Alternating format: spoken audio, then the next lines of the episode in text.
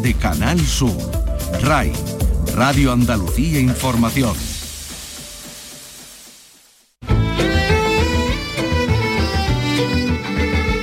En RAI, Andalucía es cultura. Con Antonio Catoni. Un saludo desde la Fundación Mafre de Madrid, desde este Palacio de Medina de las Torres que acoge la exposición El gusto francés y su presencia en España entre los siglos XVII y XIX. Es una exposición con más de un centenar de piezas que abordan efectivamente esa relación entre los dos países, entre Francia y España, a través del arte, también la evolución de ese gusto desde la llegada a España de las primeras piezas en el 17, la sala donde me encuentro en estos momentos, eh, por cuestiones dinásticas, hasta que se le da la vuelta a todo esto y son los franceses los que quedan subyugados por lo español y claro, particularmente por lo andaluz, por los bandoleros, por los gitanos, por los tipos populares. Por eso muchas de las piezas que conforman esta exposición pues provienen de instituciones con sede en, Andalucía, el Museo Carmen de Málaga, la Real Maestranza, Casa de Alba, lo vamos a, lo vamos a comprobar, o son piezas de temática andaluza, ¿no? con esa fascinación de los artistas eh, franceses por lo, por lo castizo y por lo romántico.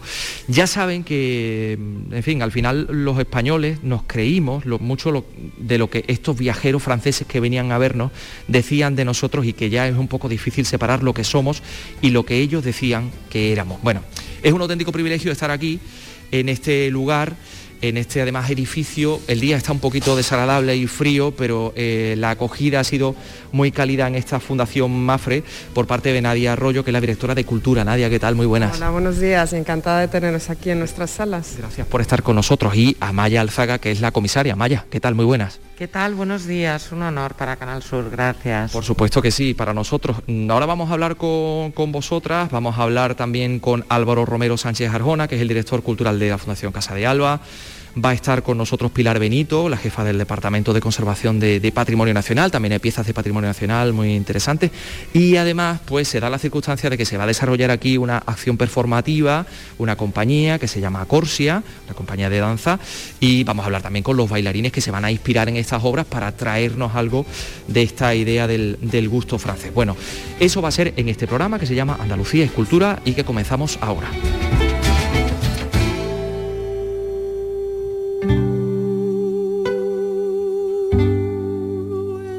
Andalucía en la exposición El gusto francés.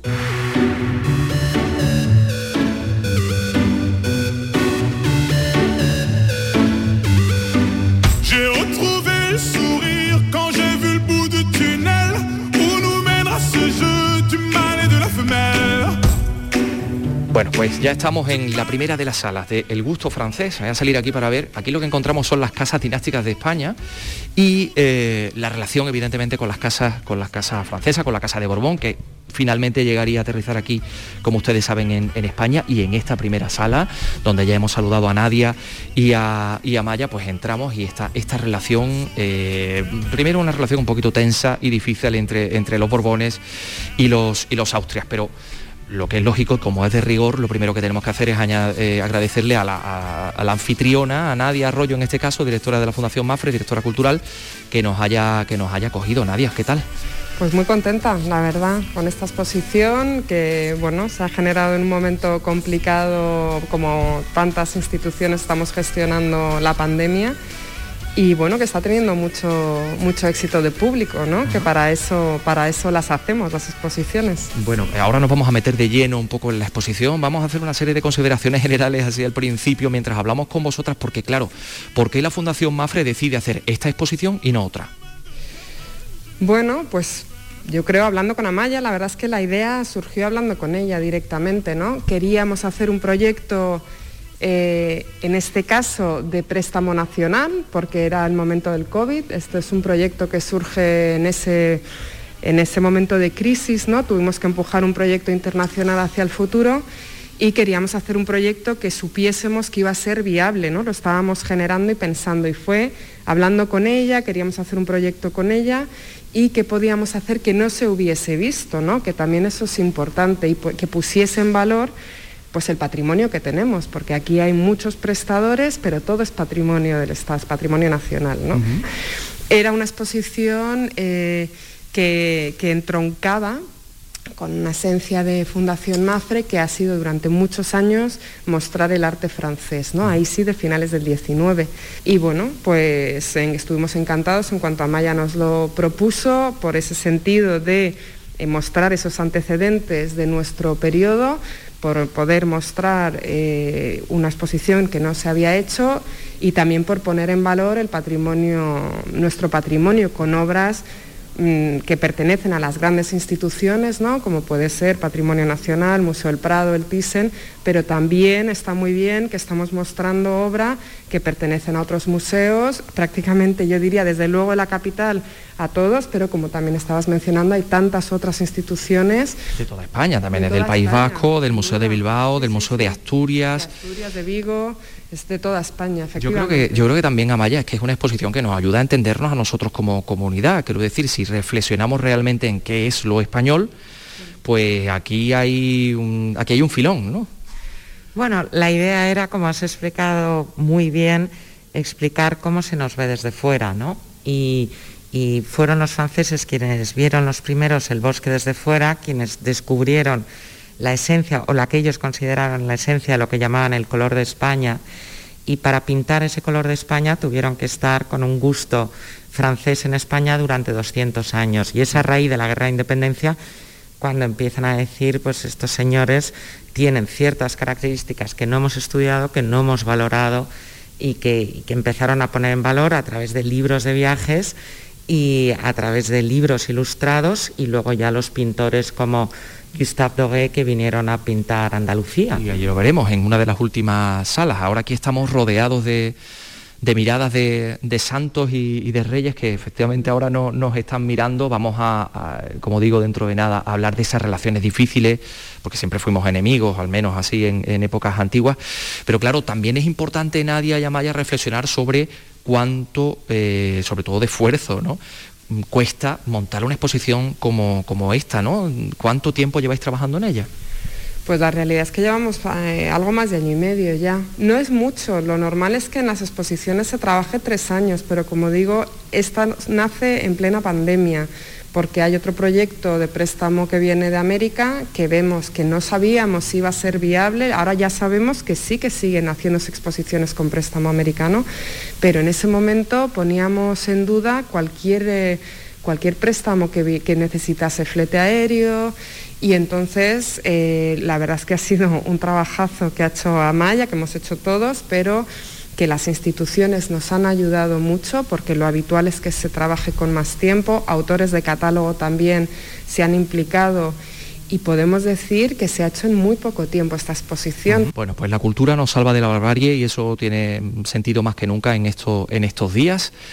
Así que a través de la radio, a través de este programa de radio, les vamos a enseñar una exposición. Ustedes se tienen que imaginar este lugar maravilloso en el que estamos tienen que imaginarse, tienen que reconstruir en su mente todas estas piezas increíbles que tenemos a nuestro alrededor y eso lo vamos a hacer enseguida aquí en este programa en Andalucía Escultura.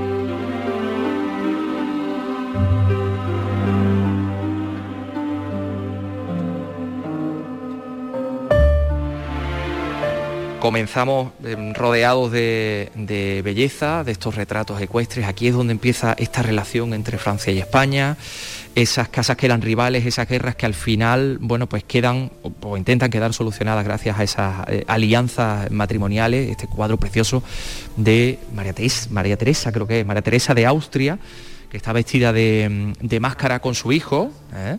con su hijo que es que, bueno, pues el antepasado de los Borbones que finalmente llegaron a, reinar en España. Vamos a comenzar este recorrido, como son tantísimas cosas y no podemos hablar evidentemente de todo, pues vamos a intentar centrarnos en algunas piezas que son, que son realmente interesantes, porque Amaya y Nadia, esta exposición eh, también ha servido para algo que, que, es realmente importante, que es que hay piezas que se pensaba que estaban perdidas o cuya autoría se desconocía o se desconocía exactamente quién eran las personas que aparecían ahí y que gracias también al trabajo desarrollado en esta exposición se ha podido descubrir eh, algunas de ellas, ¿no?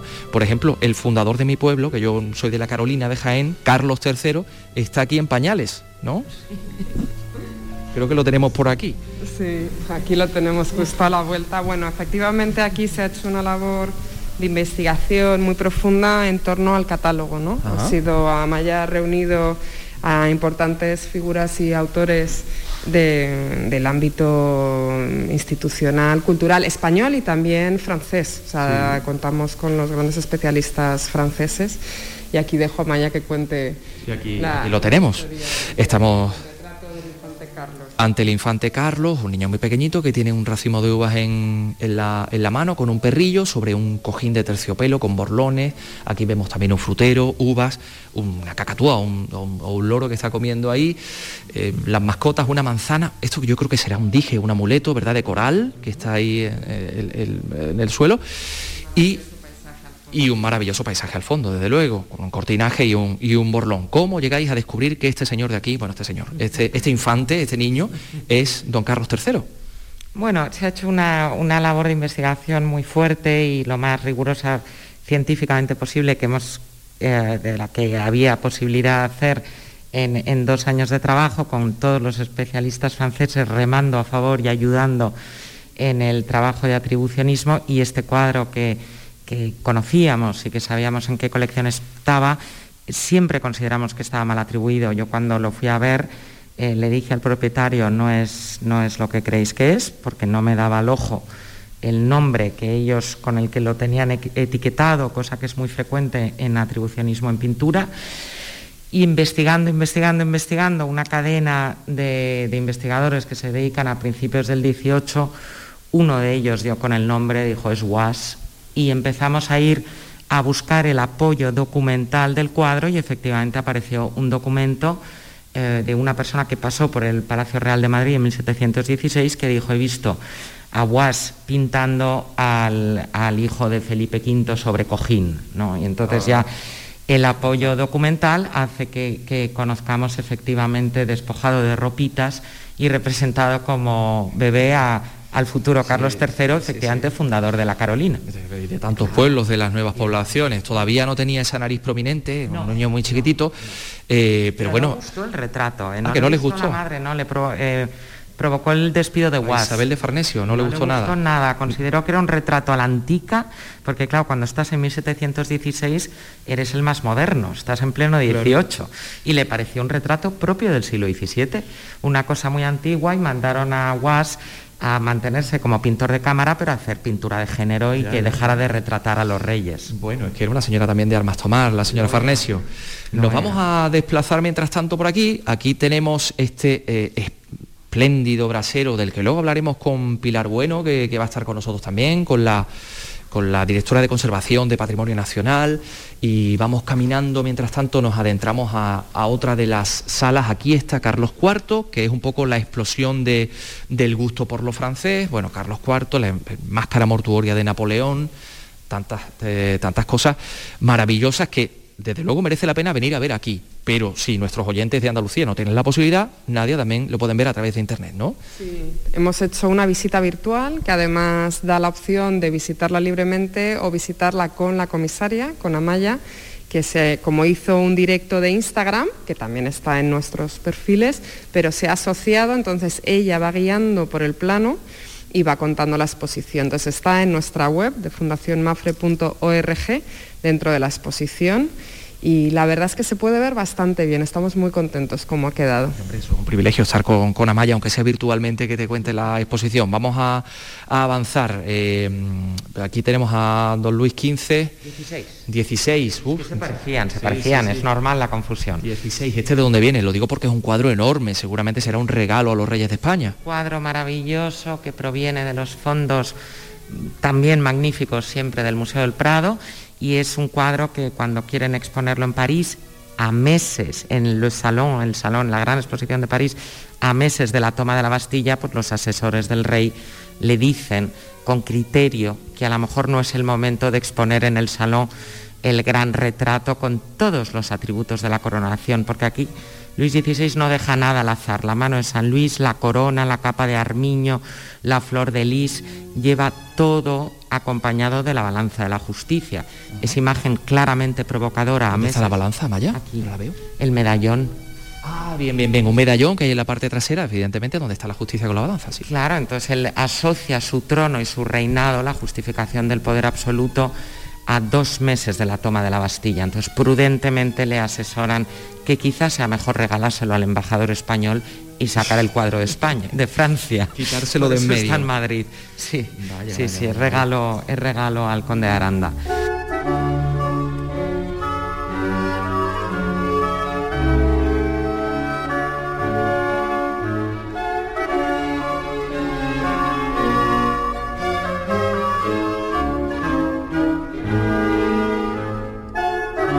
Tenéis muchas piezas de patrimonio nacional también, ¿no, Nadia? Sí, la verdad que ha sido un préstamo súper generoso. Estamos agradecidos, agradecidas y, bueno, exultantes de que la gente pueda venir a verlas. Que además tenemos el privilegio de que esté con nosotros Pilar Benito, que es la jefa de conservación de Patrimonio Nacional. Pilar, te hemos encontrado aquí admirando tu obra porque además te recreas como es lógico merece la pena ver todas estas piezas. Nos tenemos que meter en qué sala. ¿Vamos hacia allá? Sí, buenos días, Muy buenas. tardes lo primero. Eh, hemos hecho un préstamo, efectivamente, como ha dicho la comisaria, muy generoso porque pensamos que la exposición merecía mucho la pena por la importancia que tuvo el gusto francés en la corte española, eh, sobre todo en a finales del siglo XVIII, durante el reinado de Carlos IV, es fundamental para a la hora de la decoración interior de los palacios y también en la compra de algunas obras pictóricas, es Francia mm. quien impone el gusto. Estamos hablando de obra de artistas franceses que vienen a los palacios, no obra de artistas españoles que hacen sus cosas a la manera francesa. Eh, sí, obras de franceses que llegan a los palacios españoles y también eh, mm, con los tejidos, que hemos prestado tres tejidos importantes, la colaboración entre artistas franceses y artistas españoles. eso es importante. Hombre, la verdad es que esto que tengo aquí justo frente a mí, que es este brasero eh, Floscope, digo yo que se diría así, es un brasero de tres, de tres patas que tiene forma de, animal, son como una pata de ciervo o algo así,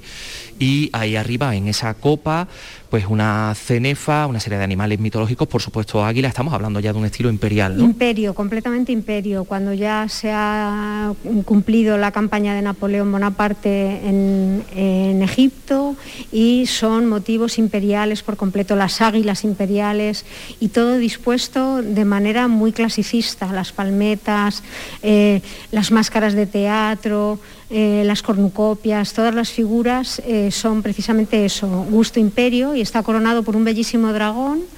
y bueno, pues es una pieza muy remarcable por el tamaño, es de un broncista que se llama Rabrió y está hecho en bronce dorado, bronce pavonado, la figura cental, eh, y el bronce dorado tiene la particularidad, que donde denota la, riqueza y la, calidad sobre todo, que está hecho en bronce mate y en, bronce brillante. Sí, sí, sí, porque bronce pavonado es esta escultura que está en el centro, que tiene un tono más verdoso, para que ustedes se puedan hacer una idea de esta auténtica maravilla que efectivamente servía para que eh, las reales personas se calentaran en el, en el palacio. Aquí hay... Y además es un brasero alto, porque había braseros bajos, y el ser brasero alto es sobre todo para calentar las manos, para acercarse, y es una pieza muy espectacular. Aquí hay otra también que es muy espectacular, estamos hablando de la Casa del Labrador de Aranjuez, mm, es un habitáculo decorado por los mejores artistas franceses de su tiempo. En este caso es una especie de, una descalzadora, una jamuga, una sillita pequeña hecha por Persier y Fontaine, que son dos grandes artistas también, que utilizan mucho las incrustaciones de bronce sobre caoba. Sí, el diseño es de los grandes diseñadores eh, eh, eh, finales del, 19, del 18, principios del 19, Charles Percier y Pierre-François Fontaine. diseñan todo este interior, que es el gabinete de platino, que se llama así porque está decorado en madera de caoba, a veces pintada, a veces con, algo de taracea y sobre todo porque tiene incrustaciones de bronce dorado, lo mismo que en, en el caso anterior, bronce dorado al fuego en mate y en brillo, pero sobre todo también también adornos realizados con el platino, el metal más caro que hay. Lo vemos ahí, por ejemplo, en el centro de esta flor, que se ve perfectamente. Pequeñas flores, pequeños adornos que son plateados y que destacan sobre el dorado del resto de las eh, aplicaciones de bronce. hay cosas que también utilizaban, pues, supongo que en el día a día, como esta eh, porcelana de Sebres, la sopera mm, con las iniciales de eh, Carlos y, María Luisa, entiendo, ¿no? Carlos IV. Esto no es nuestro, aunque en patrimonio también tenemos parte de esta vajilla. Esto es parte de la vajilla que el rey Luis XV le regala a su nieta, María Luisa de Parma, eh, como regalo de bodas. ¿eh? Y es una fuente y una sopera. El estilo francés, bueno, ya luego con la burguesía en el siglo XIX llegaría más el estilo inglés como, como la Cartuja de Sevilla, que, sabe usted que nosotros venimos de, Andalucía. ¿Qué otras piezas de patrimonio nacional? Tenemos piezas de, la Cartuja, ah. ya, del 19 y del 20, pero tenemos piezas de la Cartuja, algunas muy bonitas. Le iba a decir que no hay en patrimonio, pero seguramente me va a decir, me encantaría. seguro que nos falta alguna cosa, pero vamos, tenemos mucho, no nos podemos quejar. Las colecciones reales españolas son muy ricas. Mm.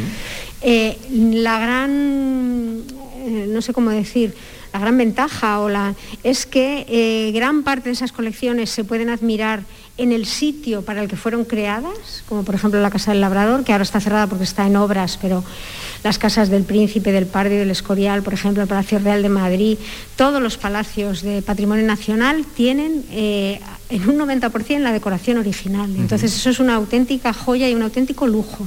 tenemos que conocerlo. Esto también es eh, servicio, ¿no?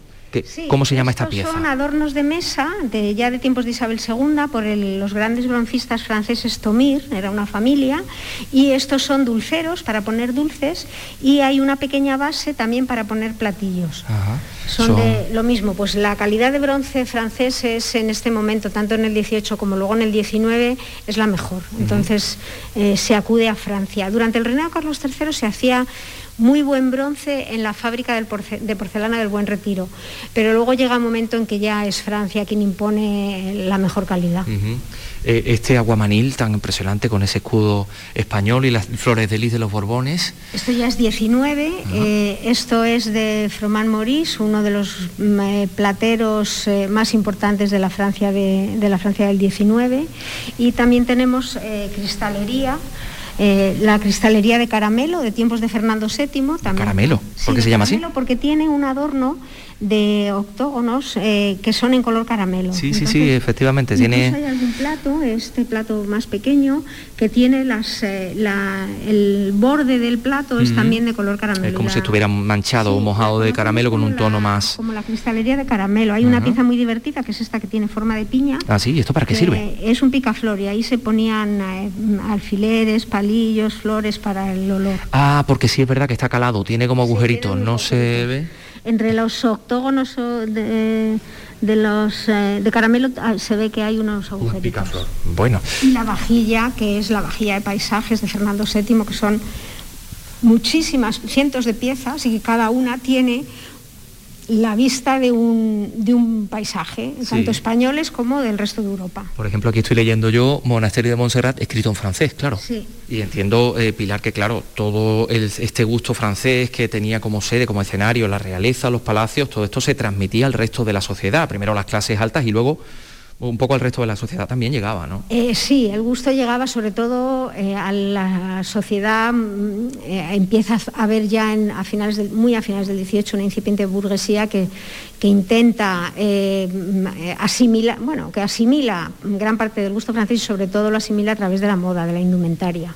Pilar, no sé si hay alguna otra pieza que nos quiera ponderar especialmente de cuántas han prestado. Maravilloso, el cuadro de Lebrán, El Cristo Muerto, que es una obra que a pesar de que es de un pintor del 17, Carlos IV, el último monarca antes de la llegada de los franceses a, España, eh, como gran coleccionista, yo creo que ha sido junto con Felipe II uno de los grandes y Felipe IV, el gran coleccionista de, la corona española, eh, y Carlos IV siguió comprando obra hasta su muerte. Y una de las cosas que compra es este, Cristo muerto, mm, auxiliado o ayudado o confortado por los ángeles, que es verdaderamente una joya de la pintura europea del siglo XVII. Bueno, pues nos vamos a venir hasta eh, esta sala donde está el Cristo muerto para tenerlo eh, frente a nosotros, para poder observarlo con esa luz tan tenue, amarillenta que entra, que además dibuja los rasgos de la muerte también en las manos, ¿verdad? Que están verdosas, estos dos eh, angelitos que están sosteniendo la, esta mortaja de, Cristo es una auténtica es una auténtica maravilla. Bueno, Pilar Benito, pues muchas gracias por haber venido, por habernos mostrado todas estas piezas que forman parte de la exposición del gusto francés. De nada, ha sido un placer eh, poder prestar obra de patrimonio para una exposición de esta categoría y de esta calidad, sobre todo. Seguimos en este programa que se llama Andalucía Escultura, enseñando esta exposición a través de la radio.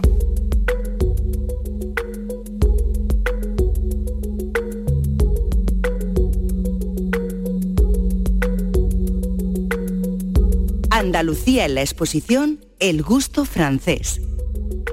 Estamos entrando en otra sala, escucharán nuestros oyentes nuestra voz con un eco distinto, este techo maravilloso del Palacio de Medina de las Torres, creo que es este palacio. Así es. Y aquí nos encontramos el retrato ecuestre de Eugenia de Montijo, del que luego vamos a hablar con Álvaro Romero, con el director cultural de Casa de Alba, aunque yo sí quería preguntaros una cosa, tengo entendido que ella se presentó así en París, para que la pintaran. Sí, sí, sí, sí. Eugenia em, era un personaje con. siempre tuvo mucha personalidad, bien asesorada por su madre, em, que quiso casar a las dos hermanas lo mejor que pudo, y ella cuando. Eh, cuando decide hacer su primer retrato, porque esta es la primera vez que se retrató Eugenia muy joven, creo recordar con 18 años, lo hace pues como se ve al principio de la exposición, con la misma iconografía que el gran delfín de Francia, que el heredero al trono. Ella es consciente, porque ya conoce a Napoleón III, de que podría llegar a convertirse, si no en, mujer del presidente de la Segunda República, que es lo que era Napoleón, en futura emperatriz de los franceses, y se retrata como, como un gran líder, ¿no? como un em, pues eso, como una heredera a la corona, nada menos con 18 años, una española vestida de española. Sí, sí, sí, con el catite, con el sombrero rondeño, con todos los arreos de, de la mula y en medio de un pasaje que podía ser su Granada natal, podría ser perfectamente Sierra Nevada. ¿no? Está pintado en París, ella retratada sobre un armazón de madera. Eh, lo que pasa es que ella pide que se le envíe de Madrid el traje de... De maja, ¿no? Eh, exacto, el, el, traje de montar, y ella va a un circo a París para que el pintor la vea montar a caballo. Entonces, muy orgullosa de cómo montaba y es una imagen Em, no diría escandalosa, pero sí provocativa para mediados del 19, cuando se consideraba que la mujer no estaba capacitada mentalmente para guiar una bestia, puesto que ella misma era una. Entonces, en los manuales de equitación del 19 no se recomendaba a la mujer guiar un caballo.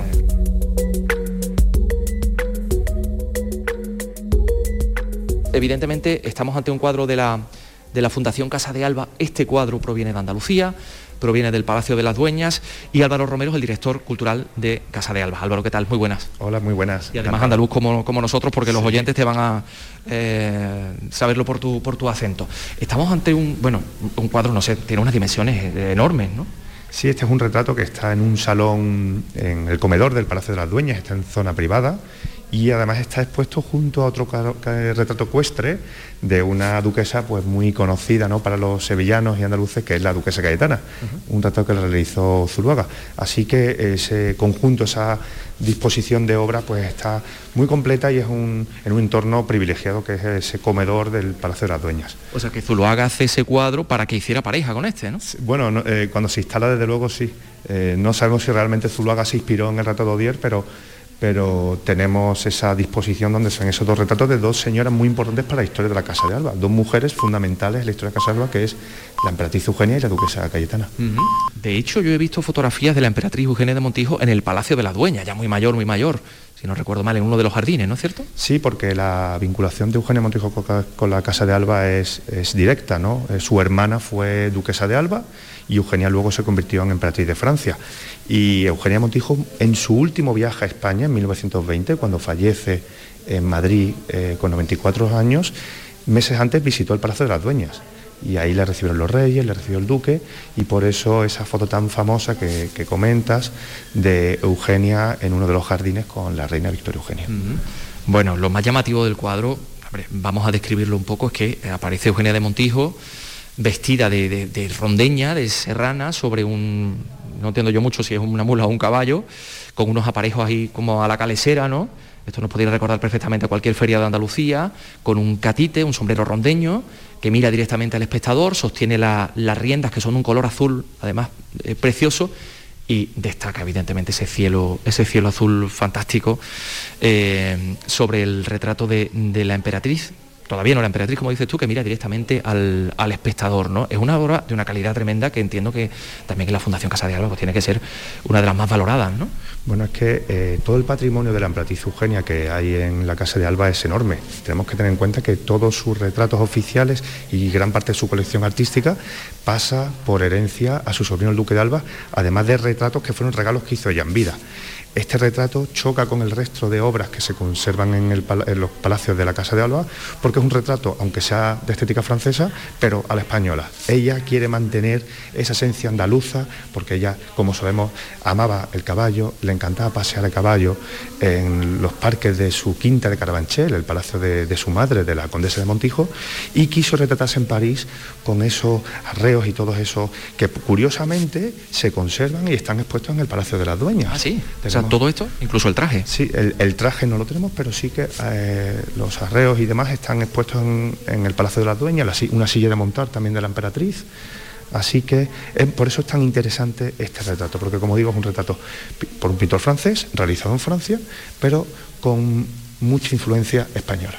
Bueno, o sea que, la, eh, que Eugenia de Motijo tuvo que evidentemente ir a Francia con todos estos, estos eh, como dices, ¿no? los, eh, arreos y, toda esta indumentaria para retratarse allí, que digo yo, cómo se quedaría Odiel, ¿no? el, artista, cuando, cuando la vería así para posar para, una, para un cuadro. ¿Qué impresión daría también un poco en, en Francia esta esta cosa tan romántica, ¿no? De la, emperatriz vestida como, una serrana, ¿no? No, y además la emperatriz, como digo, ya eh, aquí fue retratada en un caballo andaluz y además allí en Francia disfrutaba eh, montando a caballo. Eh, tenemos muchísimas cartas que se conservan en el archivo donde mm, pide a sus primos que vengan a visitarla para ir a montar a caballo por los jardines imperiales de los palacios de Compiègne, de Fontainebleau. O sea que, que ella mantuvo siempre, ella fue una española orgullosa de su pasado y, aquí lo vemos pues, perfectamente explicado en esta obra. Bueno, pues esta es una de las piezas principales. Son dos piezas que ha dejado la, que ha prestado la Fundación Casa de Alba. Este, como decimos, está en el Palacio de las Dueñas que a nosotros los sevillanos rancios nos gusta decir las dueñas, por cierto, porque últimamente se está poniendo de moda decir eso de dueñas, que suena fatal.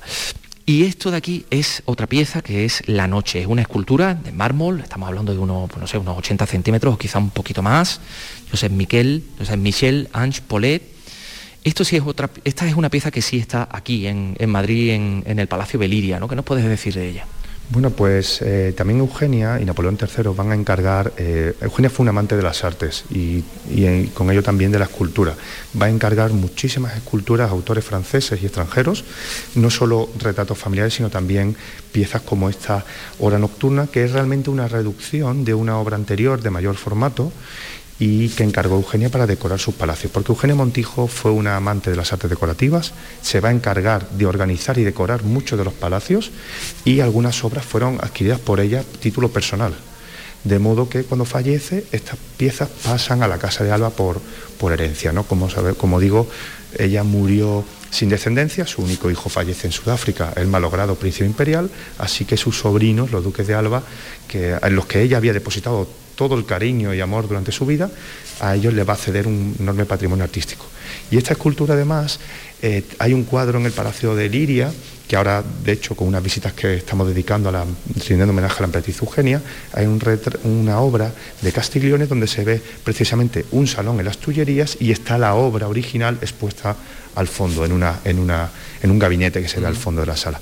Entonces nosotros en Liria ponemos esta escultura junto a la, junto a la pintura. Álvaro Romero, director de Cultura de la Fundación Casa de Alba, pues muchas gracias por estar con nosotros, por hablarnos de estas piezas que habéis prestado.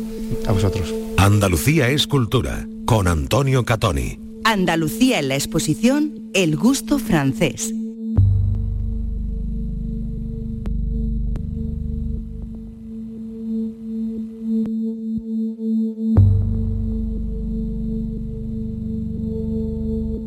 Estoy escuchando por ahí de fondo una musiquilla que yo creo que debe ser la intervención de Corsia, ¿no?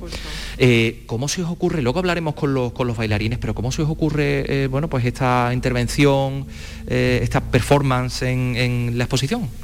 Bueno, la realidad es que hemos cambiado mucho, ¿no? Tú lo decías en referencia a, gracias a Dios, a la mentalidad que ha evolucionado, pero también en los ámbitos culturales vemos que que debemos expandirnos, que al final la cultura no es solo o lo que éramos nosotros antes, que es la pintura, la escultura, la fotografía, sino que integramos en muchos casos la literatura, las artes escénicas dentro de nuestras exposiciones que enriquecen la mirada que nosotros ofrecemos como institución. Eh, se llaman Matías, Matías Russo y Antonio de Rosa.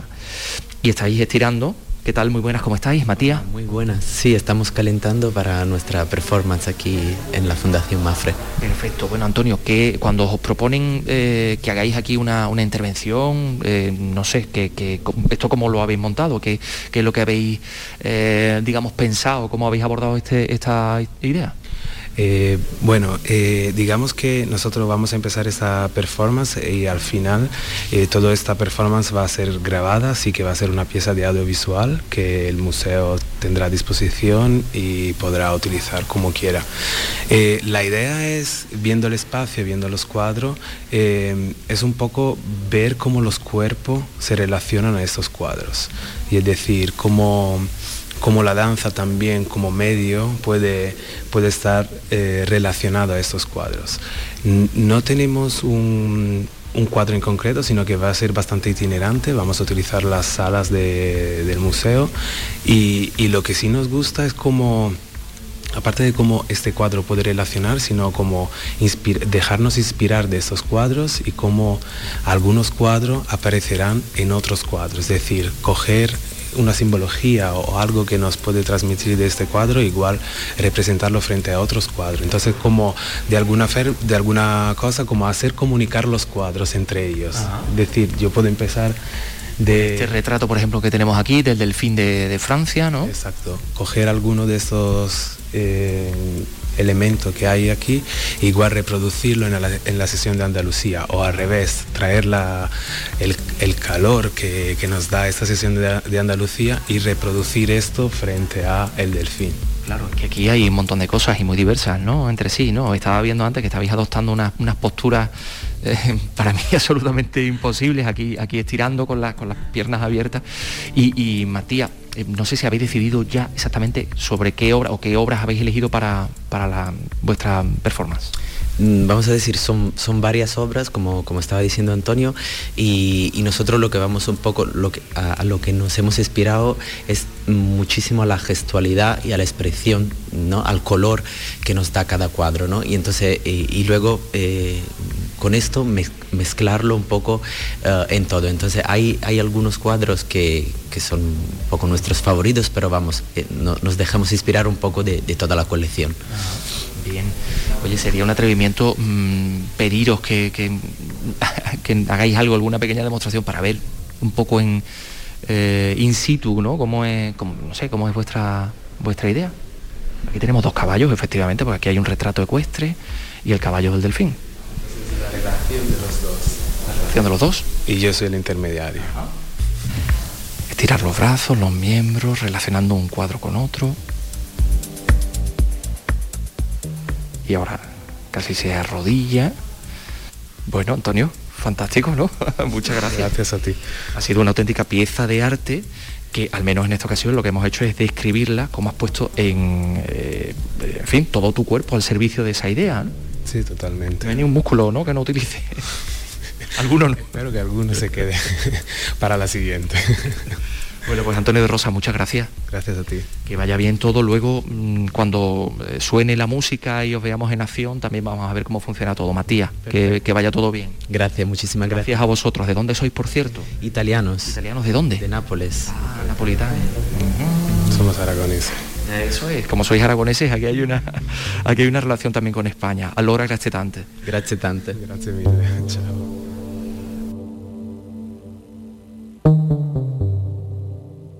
Antes de internarnos ya en, la corte chica de Sevilla, en el Palacio de San Telmo, en los Duques de Montpensier, eh, y ya, que has hablado de fotografía, que tenéis por cierto una exposición de fotografía también magnífica aquí en, la Fundación Mafre, aquí hay algo que a mí me, resulta eh, fascinante. Estoy ante dos esculturas pequeñitas, esto tendrá como unos 50 centímetros así, ¿no? Son dos esculturas que son el antecedente de la impresión en 3D. A ver, Amaya, ¿esto qué, es? Una de ellas, una de ellas. La, de, la de ella es un François Willem, que era un fotoescultor, que es una técnica que se ha olvidado y que nosotros tuvimos mucho interés en tenerla en la exposición para explicar que hay que conocer la historia para no repetir errores y para, para recordar pensamientos ya perdidos y pasados y hacia 1865 se inventó una técnica que era para aquel que tuviera muchísimo dinero y pudiera pagar por su tiempo y no quisiera estar X horas de posado porque eran muy largas, tanto para ser pintado como retratado, pues iban a un estudio de, fotografía, entonces la fotografía todavía técnica carísima, eh, y eran, eh, se les hacía un reportaje largo de más de 100 imágenes y una máquina sacaba a través de unos hilos una impresión 3D que se llamaba fotoescultura. Por la mañana te hacían las fotos y a la hora de comer salías por la puerta del estudio con tu escultura, en la mano. Entonces, eso se olvidó porque dejó de pagarse por lo carísimo que era y hasta la impresión 3D, ahora modernísima de las nuevas impresoras, no se ha reinventado.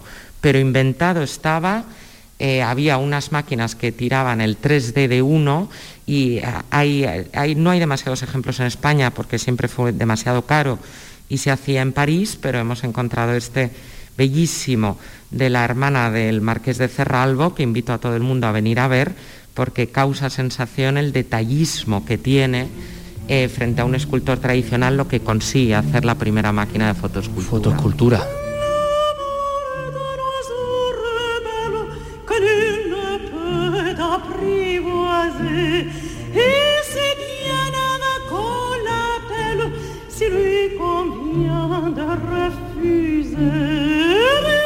Andalucía en la exposición El gusto francés. Andalucía es cultura con Antonio Catoni.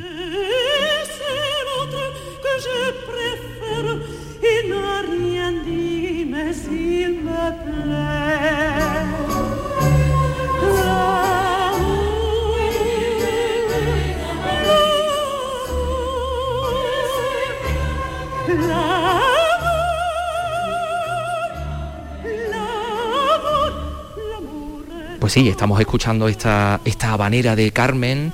Eh, basada en un couple antiguo, en el, me parece que era como era, el arreglito, creo que era esta, esta habanera de Carmen que hizo Bisset y que nos sirve para hacernos caer la cuenta de, la fascinación de los franceses por lo español y más en concreto aquí por lo andaluz. Me voy a poner en el centro de esta sala porque aquí estoy. Si me giro a la derecha veo al duque de Montpensier en este retrato familiar de, de Deodeng, de uno de los pintores que se trae a Sevilla en el Palacio de San Telmo, la Giralda al fondo, eh, las niñas, evidentemente sus hijas la, nodriza, que seguramente sería pasiega ¿no? o, vasca, muy, en fin, señora de, bastante hermosa, de buen ver. Eh, y, bueno, y si me giro a la otra parte, veo una procesión de Semana Santa en Sevilla. Este viene del Carmen Thyssen, em, también de Deodeng. Aquí, justo frente, tengo a las hijas, a las hijas mayores, creo, de los duques de Montpensier. Diez años después. Diez años después. Bueno, es que esto aquí estamos absolutamente rodeados del gusto. Hemos hecho un homenaje que merecían los, los Montpensier por la, historia condenado a Antonio de Orleans por el problema del duelo que tuvo, que representamos el final de su carrera política, imagen pública, el, el balazo que le pega al infante Enrique, está representado como el fin de, mm, de sus posibilidades al trono español pero durante dos décadas, tres décadas fue importantísimo el trabajo que él hizo por Sevilla a favor de Andalucía y es, en mi opinión, quien pone a Sevilla en el mapa, definitivamente, porque es de los que supo ver el bosque desde fuera, estaba fascinado por las corridas de toros, por la Semana Santa, hizo mucho por el mecenazgo en Andalucía, no solo de pintores eh, franceses, también impulsó mucho el costumbrismo eh, local, fue un gran coleccionista, un gran mecenas, un gran industrializador y un gran renovador de la imagen sevillana.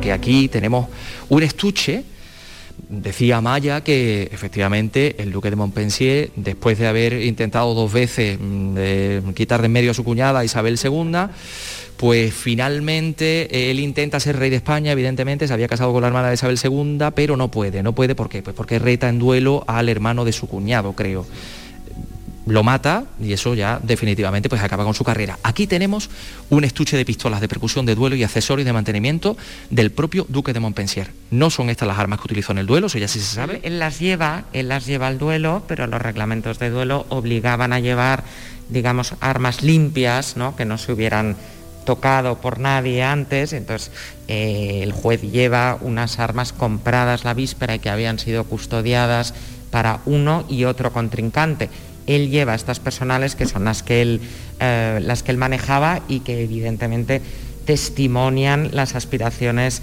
al trono que siempre tuvo, porque se las habían cargado nada menos a, a Foguet-Lepage, que era el armador del rey de Francia.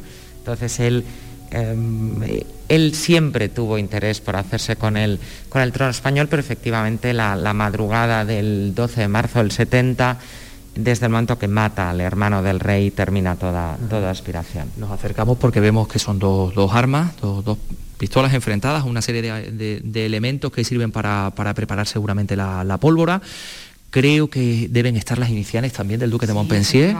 AMO, Antonio de Montpensier, y, él se las regala, son las que él lleva al duelo y, se las regala a su testigo cuando, cuando termina el lance. Eh, que es algo realmente interesante porque estamos hablando de un hecho histórico fundamental en la historia de España en, los últimos años del, siglo XIX que cambia, que podría cambiar o que podría haber cambiado el curso de, la historia de España. Cambia radicalmente el curso de la historia de España. Y aquí el señor Antonio de Montpensier, en Sevilla no sé si conocíais que se le conocía como el naranjero. Lo llamaban el naranjero porque vendía las naranjas de, San Telmo.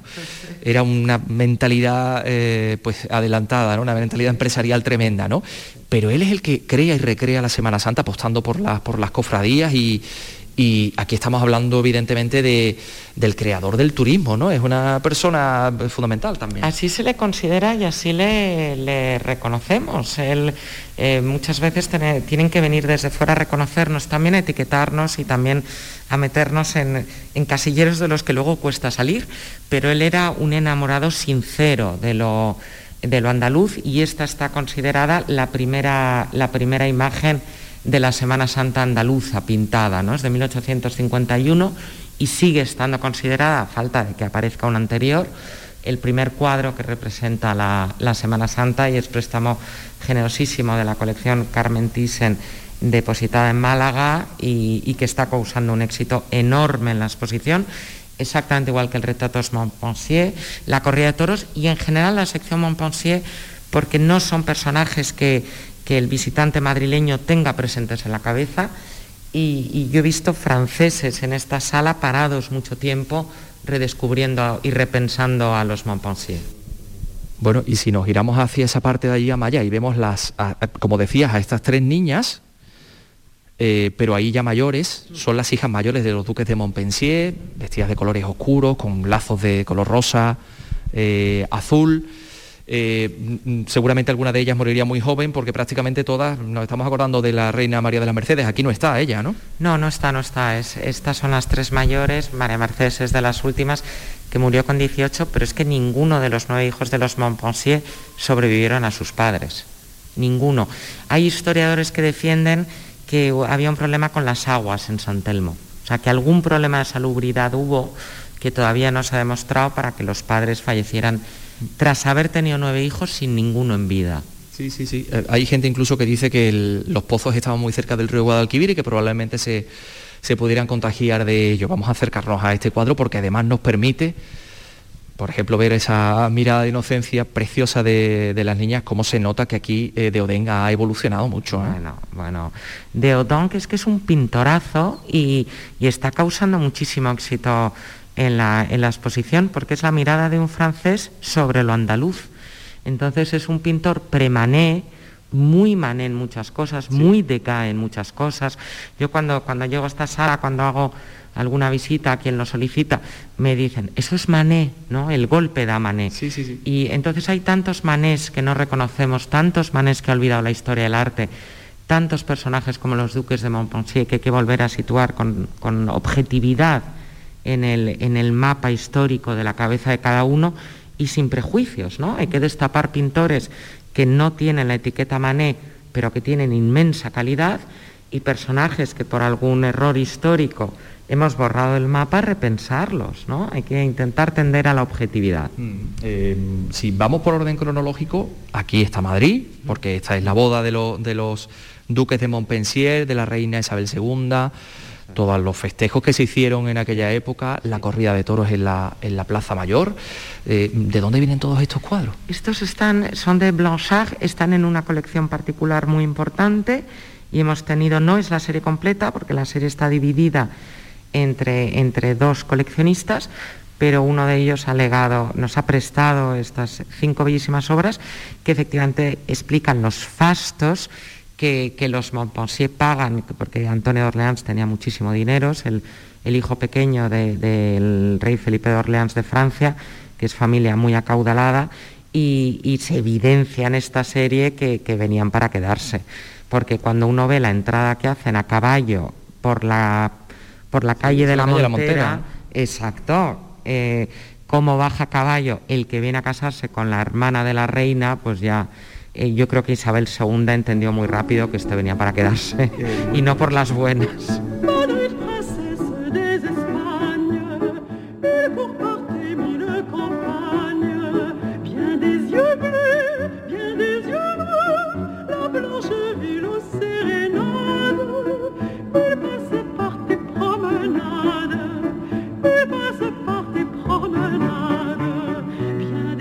Delante de un cuadro que precisamente Amaya proviene de Andalucía, concretamente de la Real Maestranza de Caballería, si no recuerdo mal, efectivamente lo estoy comprobando ahora, corrida de toros en la Plaza de la Maestranza de Sevilla, presidida por los duques de Montpensier.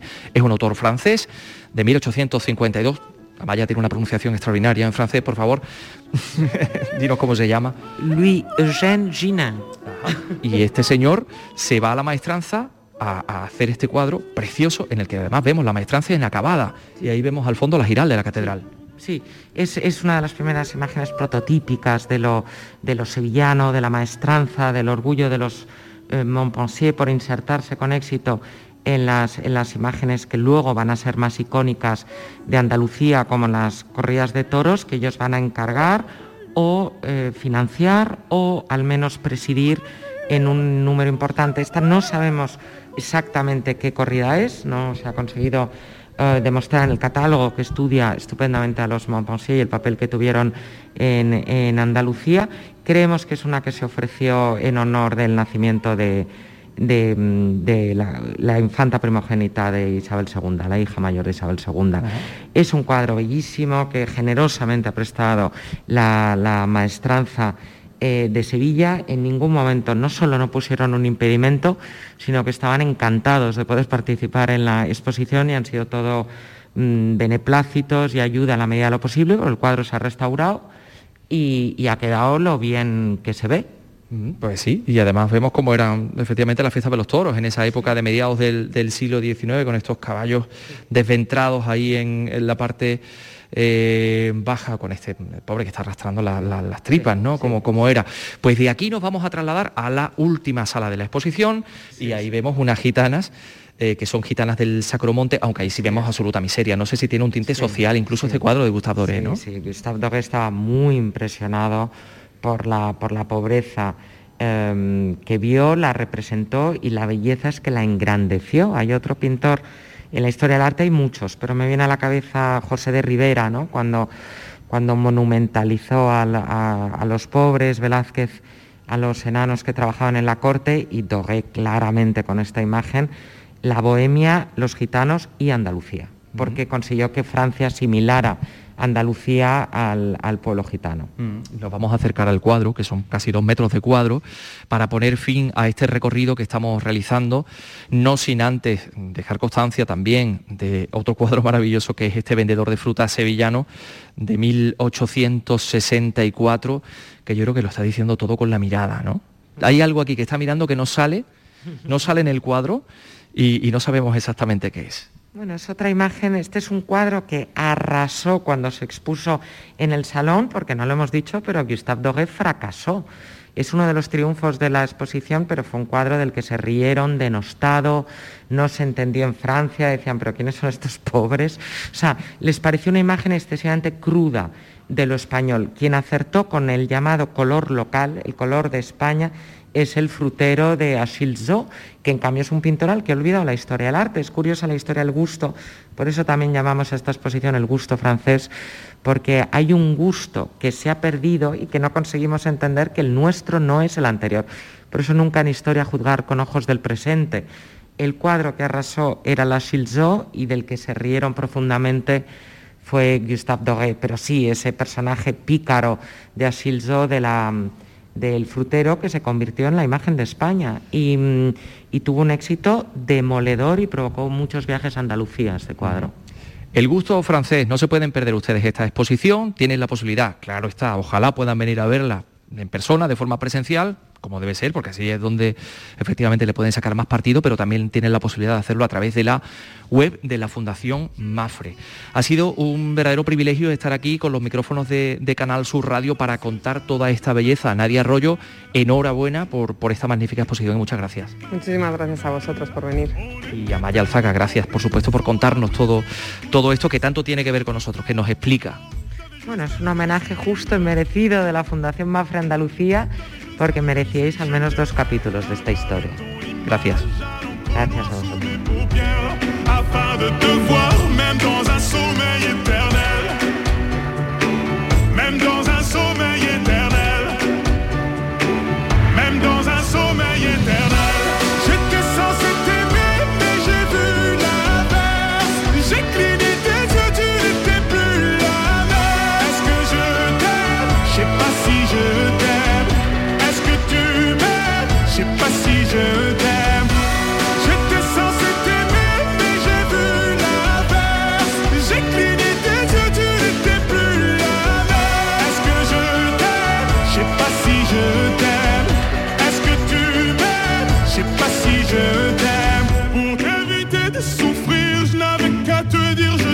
Si